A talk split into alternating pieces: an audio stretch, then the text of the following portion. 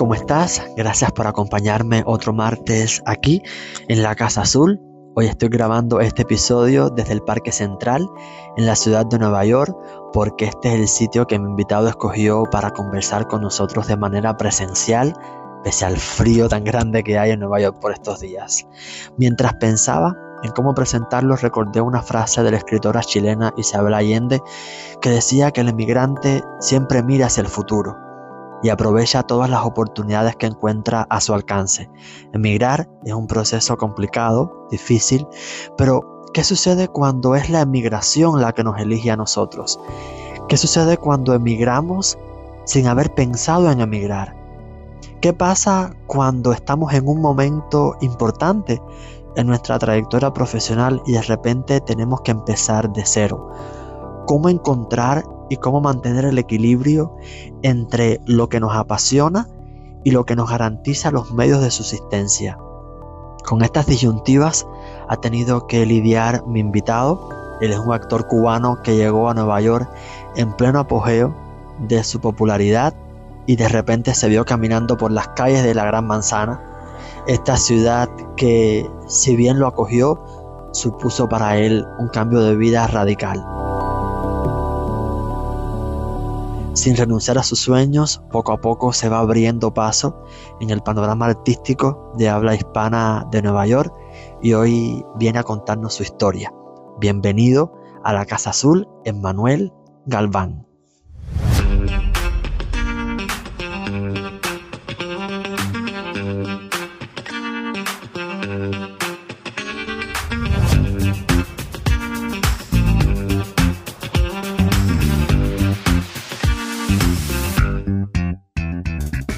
Entonces conversemos pues. Conversemos pues. bueno, gracias Manuel. Gracias porque hemos pasado 30 mil trabajos para coordinar la entrevista, pero... Llevamos dando, rato dando vueltas para esto. Pero aquí estamos en el Parque Central. Y mira que has insistido con el Parque Central desde el primer momento. Hay frío ahora y estamos aquí. a, mí me gusta poner en contexto a la gente. Es de noche, estamos en el Parque Central, hay tremendo frío, estamos abrigados, pero si haces así, estamos humo por la boca. ¿Y por qué el eh, Parque Central? Me fascina el Parque Central. Cuando yo vine de Cuba para New York por un proyecto, eh, supuestamente iba a estar aquí 21 días y bueno, con cosas de la vida. Eh, me encontré con una amiga mía de la infancia, ella me brindó su lugar para que me quedara y nada, de un día para otro me encontré viviendo en Nueva York y buscando trabajo. y nada, y el parque me quedó siempre muy cerca. Cuando me mudé para acá, la gente siempre se fascina con, con los edificios, con las cosas turísticas que me encantan igual, pero lo que a mí me encantó fue la gente en la calle, el parque, eh, la cantidad de cosas que uno puede hacer aquí, el subway, cómo funciona la vida de los jóvenes aquí en esta ciudad fue lo que me, impactó y me, enamoré. Y del parque yo siempre estoy en el parque. Cada vez que tengo una oportunidad, da igual si es otoño, primavera, verano, invierno, ¿Y en qué estación del año tú llegaste a Nueva York? ¿Eh? ¿En, qué estación del año llegaste? Llegué en verano. La mejor estación en la que uno puede llegar. El momento perfecto. Y además como cubano, porque uno no, conoce lo que es el invierno. Y entonces llegar en el verano es como, bueno, ya es la misma temperatura más o menos que hace en Cuba y uno va como avanzando y me compro este abrigo, porque tampoco tenía la economía como para comprarme el super abrigo en el momento, ¿no? Entonces me compraba el abrigo que me hacía falta para esta temperatura. Y uno tampoco sabe cuál es el abrigo. Luego en noviembre me compraba el, abrigo de esa temperatura. y así poco a poco.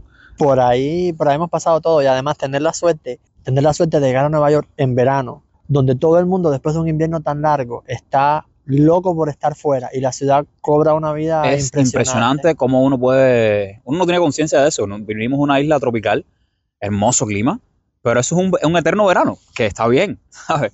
uno no tiene conciencia de las estaciones aquí las estaciones son un reloj los árboles se ponen rojos en, octubre en, el otoño después en el invierno viene la, eh, demasiado frío la primavera es impresionante como un día a otro ya todas las flores están fuera y eso cambia, tú notas eso en el estado de ánimo de la gente. Totalmente. Después del invierno que llega la primavera, el verano, la gente tiene una, energía, tiene ganas de bailar, de salir. Ha pasado demasiado tiempo. El invierno es súper largo. Exacto. Ha pasado demasiado, demasiado tiempo. Y ahora cuando veníamos para acá también, eh, me preguntabas si había algún café cerca. Yo pedí chocolate y tú pediste café. Sí. ¿Te gusta el café? Me fascina el café. Intenté dejarlo porque, por aquello de que voy a dejar un poco no.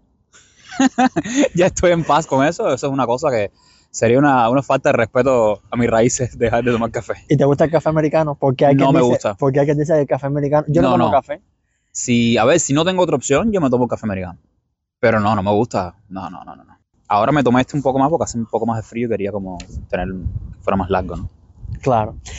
Emmanuel, tú estudiaste actuación. Sí. Tú te fuiste de Cuba en un momento en que tenías mucha popularidad. ¿Cómo se maneja ese tema de llegar de un lugar donde eres conocido, eres popular, a llegar a un lugar donde no te conoce nadie y donde no siempre encuentras trabajo en lo que tú estudiaste? Cuando uno llega a ciudades como esta, Claro. que son tan grandes y tan cosmopolitas, uno no tiene más remedio, por muy trillado que suene, que Sí. reinventarse. ¿Cómo viviste tú ese proceso de reinventarte fuera de. Cuba? Bien, yo siempre digo, cada vez que me, cada vez que hablo de ese tema, siempre digo que cada cual tiene su propia experiencia. O sea, y depende mucho de cómo tú seas y cómo ves la vida para ver eh, cómo funciona ese proceso a través de ti, ¿no? Yo, yo vine acá por un proyecto. Yo estaba en Cuba, todo, pues, la, y la pandemia todavía estaba casi al final ya de cuando empezaban a abrir. Y los proyectos estaban parados, no había nada, eh, no había nada que hacer. Eh, prácticamente estaba solo porque todos mis amigos ya se habían ido del país. Fue el inicio de esta gran migración. Y me llega un proyecto, un amigo me llama y dice, tenemos un cortometraje, se filma en Nueva York, son 20 días eh, y queremos que tú seas uno de los actores. Yo no me creía nada de eso. Yo decía, ¿eh? Ok, sí, dale. Bueno, fue tremendo odisea para salir de Cuba porque no había ni vuelos. Pero bueno, llegué acá, me enamoré de New York, apareció este lugar donde quedarme, salí a la calle a buscar trabajo porque dije, bueno, sí, necesito una renta. Y bueno, tengo que un trabajo. Salí caminando por la calle Columbus, aquí por al lado del parque, y en un día me pasé como 30 cuadras preguntando en todos los restaurantes dónde se podía buscar trabajo de server, de, de lo que fuera. Y tuve la suerte de, de encontrar un lugar que es donde sigo trabajando hoy. Esas personas han sido como una familia para mí. Yo con ellos trabajo, estoy como de server, bartender. Y nada, una cosa que me encantó de esta ciudad específica con respecto a lo, lo del arte es que todos mis coworkers, todas las personas que trabajan conmigo, todos son actores. Todos son actores, son cantantes, y entonces estás trabajando en un restaurante, pero todos estamos hablando de películas, estamos hablando de, de audiciones, de obras de teatro, tenemos Broadway. Eh, hay muchas oportunidades aquí para, para los artistas. Eso es una cosa que me gustó de esta ciudad, es que nosotros somos inmigrantes, o sea, venimos de Cuba, pero aquí todo el mundo viene de algún lado. Incluso los propios americanos. No, no es que tú te vayas a un lugar y tú te sientas menos. O sea, a mí no me pasó eso. Porque todo el mundo está al mismo nivel. El neoyorquino puro de raza no A- existe. Aquí todo el mundo está llegando aquí y están averiguando cómo pagar la renta y qué hacer para cumplir lo que les gusta a ellos y hacer lo que, lo que ¿sabes? a lo que se dedican. Yo tuve la suerte también cuando llegué, pude hacer un largometraje. Estuve como un mes en Upstate, New York, una película que ya está hecha, está ready. Lo que están es buscando, eh, aplicando festivales, buscando la mejor plataforma para lanzar la película. Es con Ernesto, con Juan Pablo Aranas, eh, un joven cubano director, graduado de NYU. eh, creo que, que les va muy bien. Y, y nada, la experiencia fue maravillosa. Hacer cine acá en Upstate New York, en las montañas. Yo nunca había estado en un bosque y fue encantador, la verdad. Por ese lado, te digo, lo que está, hablando del tema de, de emigrar como, como artista, ¿no? De dónde yo vengo, yo en Cuba yo no había hecho otra cosa. Yo estoy actuando desde que tengo siete años. Pero a mí, yo, yo puedo entender eso desde afuera, a mí no me afectó. Yo esto lo vi como un nuevo paso en mi vida de superación, me dio mucho miedo. Pero por ejemplo, yo quería hablar inglés. En Cuba yo quería hablar inglés y yo decía, y me frustraba un poco. Y acá la vida me obligó. Yo hablo inglés perfecto ahora mismo. ¿sabes? Es Ya, que, es algo como que- decía mi profesora de psicología, o te aclimatas o te aclimueres. No tienes más remedio. Exacto. Yo te digo, para mí incluso como, como, como mi, o sea, para mi carrera como actor, el hecho de mudarme a New York ha sido algo muy, muy bueno. Estoy en proceso todavía, ¿no? Mi hermano también es actor, recién se mudó acá, eh, Arnaldo Arbán. Y juntos empezamos una academia eh, en el William Esper Studio. Es un estudio que se dedica únicamente a impartir la técnica de Meissner, que es fascinante. Los actores saben de lo que estoy hablando. Y ahora vamos a empezar un curso de dos años, ahora en enero, intensivo en ese lugar. Y el curso es completamente en inglés y me, me interesa mucho vivir la experiencia. Al principio tenía un poco de reserva porque decía, bueno, llevo nueve años estudiando, cuatro años en la ENA y después cinco en ELISA. Pero volver a, a tener esa experiencia de la escuela en, en este lugar, ¿sabes? Con nuevas personas, las conexiones que uno puede hacer, me parece muy interesante, ¿sabes? Para mí. Yo te vi en la, en la obra de, de teatro con, con la TEA. Con la TEA. Lo, creo que la obra se llama Lo siento, pero Marco. Perdona bonita, pero, pero- Lucas me quería a mí. Un nombre cortico. Exactamente. Eso es basado en una comedia, una película española de los años 90, una comedia de enredos. Y la verdad nos divertimos mucho. Ya he tenido la oportunidad de hacer, eh, esa fue la segunda, tercera obra de teatro que hago cada vez que estoy acá. También he estado con repertorio español, hicimos algo de teatro inverso y con Jazz Vila también trabajamos con Farándula, que lleva más de 200 funciones ya. Y tuvimos la oportunidad de hacerlo acá y fue, fue muy divertido, la verdad. Con todas estas oportunidades que tú has tenido de trabajar en lo que te gusta, independientemente de este trabajo extra que uno tiene que tener para pagar la renta, Exacto. en tu opinión, ¿es complicado insertarse en el mundo del arte en Nueva York como inmigrante? Yo pienso que, es como en todos los lugares, es, es networking, o sea, quién tú conoces. Así funciona en todos los ámbitos de la vida. Mira qué perro más lindo. Eso pasa mucho en New York, pasa mucho en perros lindos. Eh, funciona así en, en todos los ámbitos, ámbitos de la vida, de- depende mucho de quién tú conozcas. Más allá de, de que si tienes talento o no, tú puedes ser una estrella que si nadie te conoce, no, no- nadie te conoce. Tienes que hacer por ti. Aquí tenemos muchas plataformas, tenemos Backstage, tenemos Actors Access, son lugares que, uno puede poner tu reel, headshots y tú aplicas a audiciones diariamente. A ver, somos inmigrantes. Yo, aquí a veces hay actores que hacen como campañas en cuanto a que necesitan más actores migrantes. Mira, yo sé que soy un migrante y este es Estados Unidos, ¿entiendes? Yo soy cubano. Si, si necesitan un americano, van a buscar un americano. O sea, yo estoy en paz con eso. Lo que está para ti, está para ti. Eso no, ahí no hay discusión con respecto a eso. Hay, hay otros actores cubanos que están bien colocados ahí en Broadway, según lo que te interese. Mi hermano mismo ahora está, se ganó una beca para de, asistente de dirección, un musical nuevo que están haciendo sobre Buenavista Social Club. ¿Sabes? Es, es cuestión de, moverte, cuestión personal, de, instruirte, de saber qué es lo que está pasando. Yo pienso que, que las puertas están abiertas, la verdad. Yo no siento, por supuesto, es más difícil porque no es tu lugar, pero yo no lo veo como un impedimento, lo veo como un reto.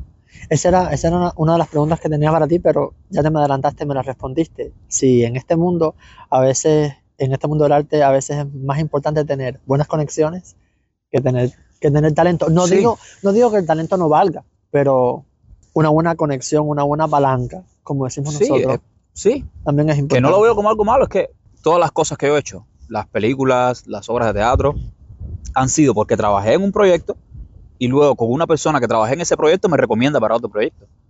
Es- eso, eso es networking, así. ¿sabes? Es Eso así. es, es así. ¿Tú habías trabajado de bartender alguna vez antes, No, antes en de mi aquí? vida, jamás. Aquí llegué, mentí un poco y bueno, ya lo, me lo enseñaron todo. Me me lo enseñaron todo. La verdad estoy muy contento con, no es que me vaya a dedicar a eso toda mi vida, pero también conectar con esa energía de, de hacer lo que hay que hacer y punto. ¿sabes? No, es, no es la gran cosa, simplemente adaptarte y, y decir, sí, lo voy a hacer. Ahora mismo me gusta mucho la música electrónica, por ejemplo. Esto es una, una cosa mía nueva. Y esto es un lugar donde si tú tienes una idea y, quieres hacer algo, tú te haces un plan y te buscas los recursos y lo haces, lo llevas a cabo. O sea, tú tienes la oportunidad de verdaderamente estar alineado ahí con lo que tú quieres hacer. Yo, por mi cumpleaños, me regalé un, un set de DJ con todo el audio, los controladores. Estoy estudiando ahora unos cursos. Ya hice dos fiestas, me encantó la experiencia. Y, y voy a seguir haciéndolo. O sea, todo ha empezado como un hobby, pero verdaderamente yo no sé dónde puede parar eso. Claro. Lo que sí sé es que me gusta estar creando todo el tiempo y, y haciendo lo que me gusta. DJ Emanuel. Mira, exacto, todavía no tengo nombre. todavía no tengo nombre. Ahí tengo un grupo de amigos ahí que están haciendo como una apuesta a ver quién consigue el mejor nombre. ¿Cuál es el cóctel que mejor te sale? Hasta ahora de los que te piden donde trabajas. Mira, los cócteles, yo trabajo en un, en un cocktail bar, o sea, tenemos como 31 tipos de cócteles súper complicados y verdaderamente los que más me gustan son los cócteles clásicos, los old fashion, los martinis, los manhattans, esos los cócteles de toda la vida me, me fascina hacer.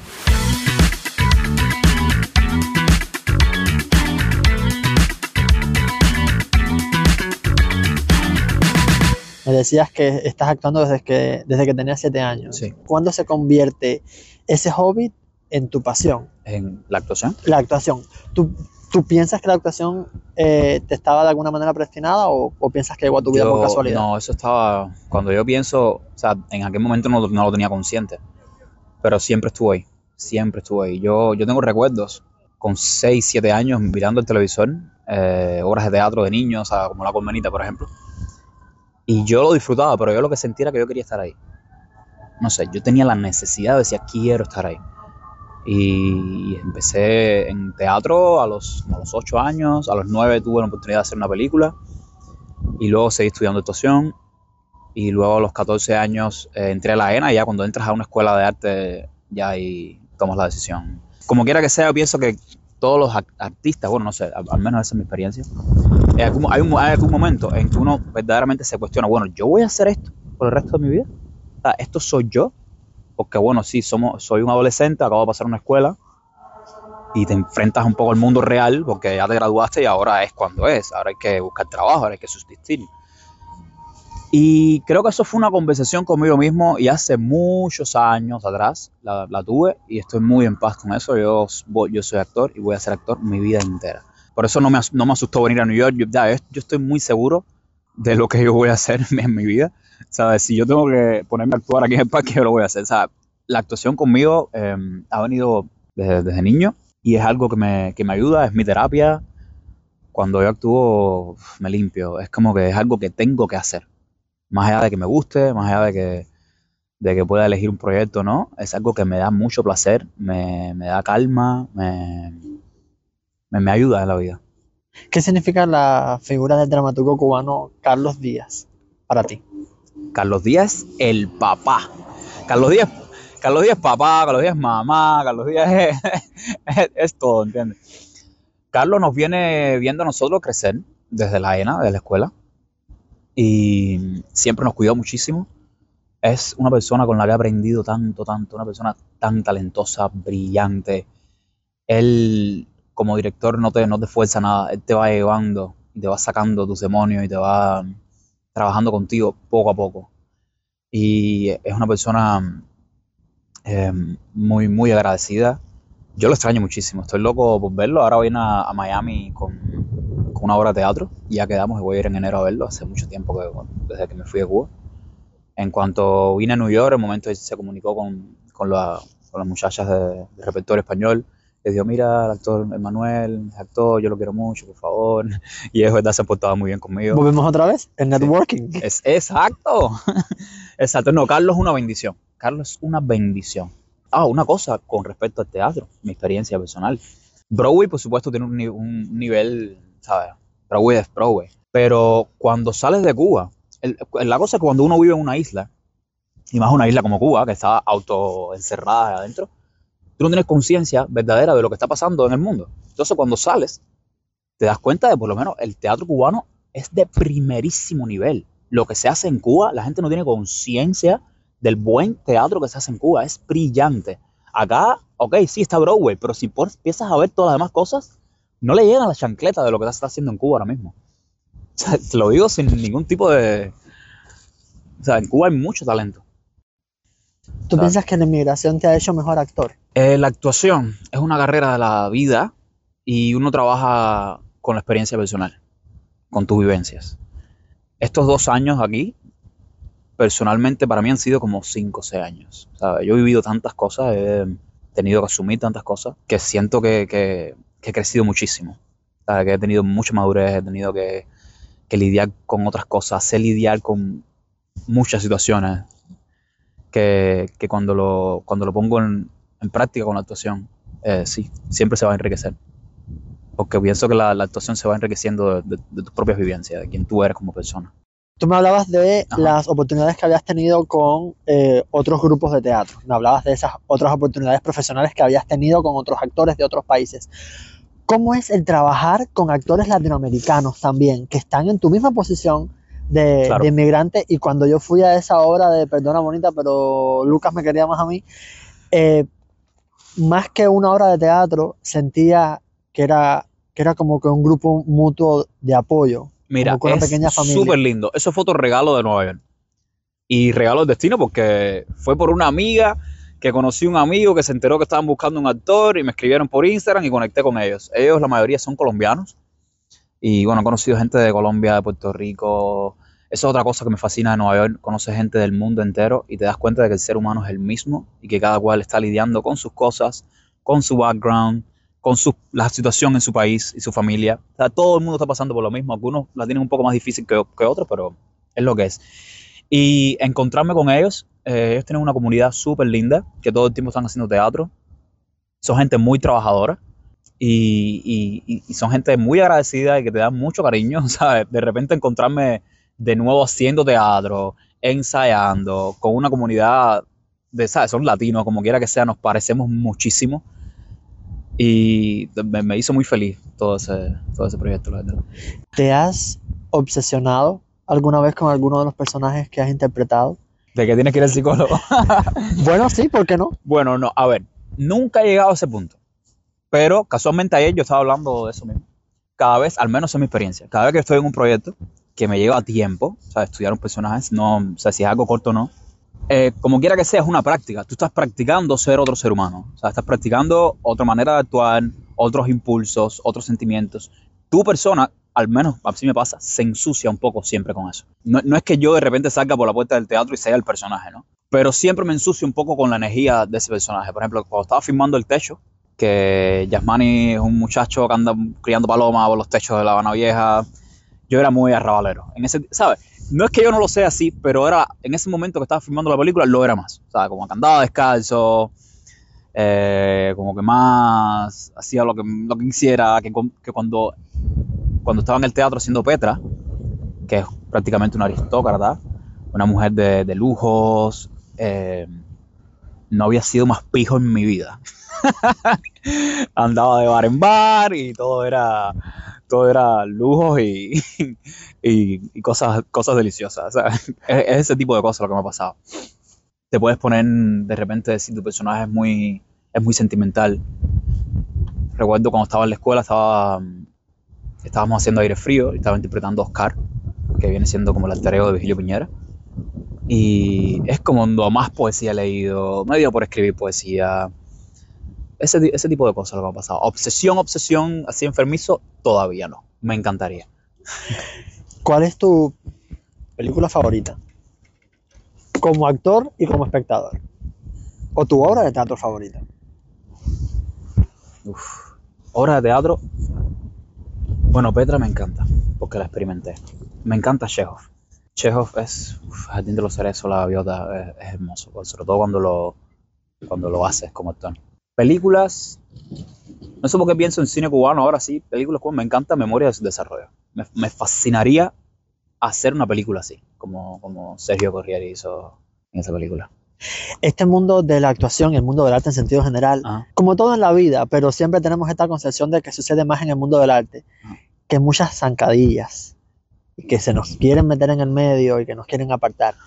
¿Te han hecho zancadillas a ti en tu vida profesional? No, a ver, no que yo recuerde. Lo que pasa, a mí, a mí me ha pasado mucho esto. Que lo que está para ti no hay quien te lo quite. A mí me ha pasado eso tantas veces. A mí me ha pasado que, que hicieron una super audición. Fueron 100 personas. Yo no me enteré de la audición. Pasó un mes de la audición. ¿A quién llama para ser el personaje a mí? eso me ha pasado tantas veces que ya yo cuando no, cuando pasan ese tipo de cosas, yo, yo ni siquiera pienso en eso.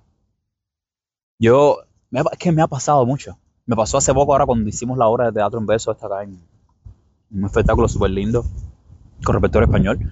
Yo ni me enteré del casting. A una semana antes de empezar los ensayos, uno de los actores no pudo y por conexiones me llamaron, oye, tenemos esto. y ya yo estaba en el proyecto, ¿sabes? Yo pienso que, que sí, yo hace mucho tiempo que, que dejé de pensar en esas cosas. Y además, son sentimientos, yo creo que las personas que sienten esas cosas como mira, es demasiada energía que uno tiene que invertir en, en tratar de, de, de, de serrucharle el piso a alguien o, o, meterte aquí, meterte allá. No, no me gusta eso. No ¿Eres gusta. supersticioso? ¿Crees en el destino? Creo, sí, creo, creo muchas cosas. Creo una mezcla ahí de libre albedrío y de destino. O sea, creo que, que tú eres responsable absoluto de todo lo que pasa en tu vida. Y, y entender eso me, me, gustó mucho. En cuanto a que, ¿sabes? No culpar a nadie. Si tú estás en una situación es porque de alguna manera tú te metiste en esa situación. Si tú tienes una relación con alguien y tu relación está yendo mal o bien, tú eres el responsable de esa relación. Lo mismo pasa en el trabajo, lo mismo pasa con tus padres, lo mismo pasa con, contigo. Eh, pienso que sí, creo, creo en el destino. Hay cosas que están que pasan en tu vida y tú dices, esto tenía que pasar.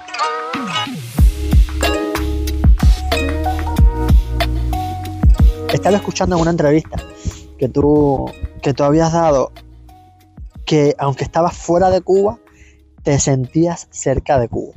Eso lo dijiste. Sí. Yo me pasa eso con New York. A mí me fascina Miami. Ay, mi madre, la gente de Miami. a mí me fascina Miami.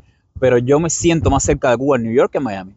¿Sabes? El, la Habana, mi Habana, la que yo vivía, la, la encuentro más cerca acá en Nueva York que, que en Miami. Para empezar, a mí me gusta mucho caminar. el transporte público, el subway, caminar, interactúas con la gente, eh, conoces mucha gente. Aquí terminas de trabajar y llamas a tu amigo y le dices, oye, eh, ¿dónde estás? Sí, vamos a vernos tal lado. ¿Sabes? En Miami yo no encuentro eso. Em, aquí te encuentras, aquí mismo en la entrada del parque está José Martí, ¿sabes? Tienes la historia de Cuba por, donde quieras.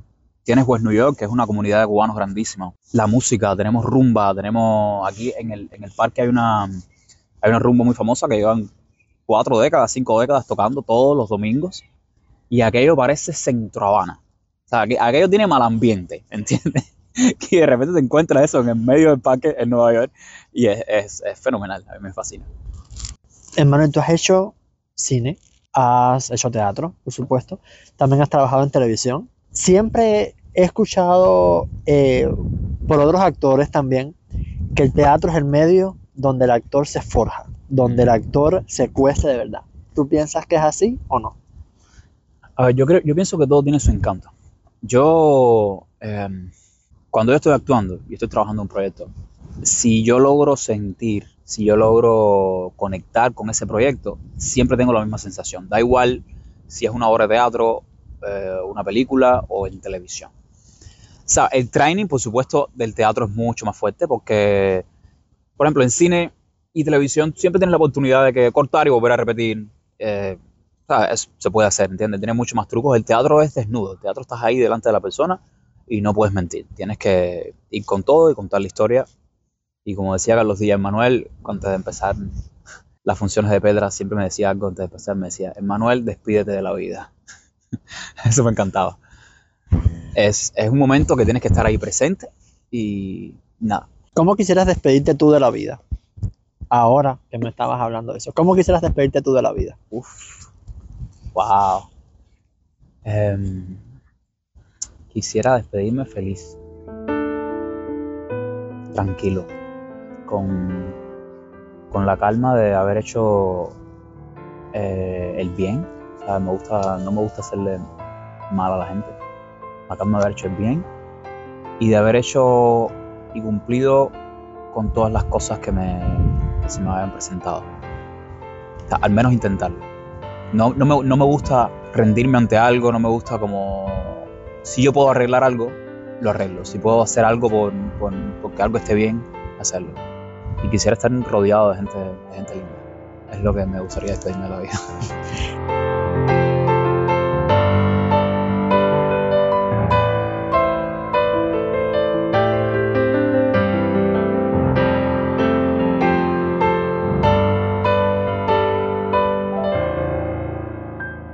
Y por esta semana ya me voy despidiendo con mucho más frío del que tenía antes de empezar la entrevista, pero siempre con el buen sabor de boca que me deja conversar con nuestros invitados y de tener la posibilidad de traerte estas historias a ti, que siempre me acompañas hasta el final.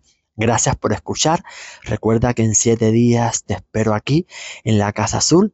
Háblale a tus amigos del podcast trae a quien quieras, regálame tu feedback y sigamos compartiendo historias cada semana. Mi nombre es Carlos y desde aquí, desde Central Park, te deseo feliz martes.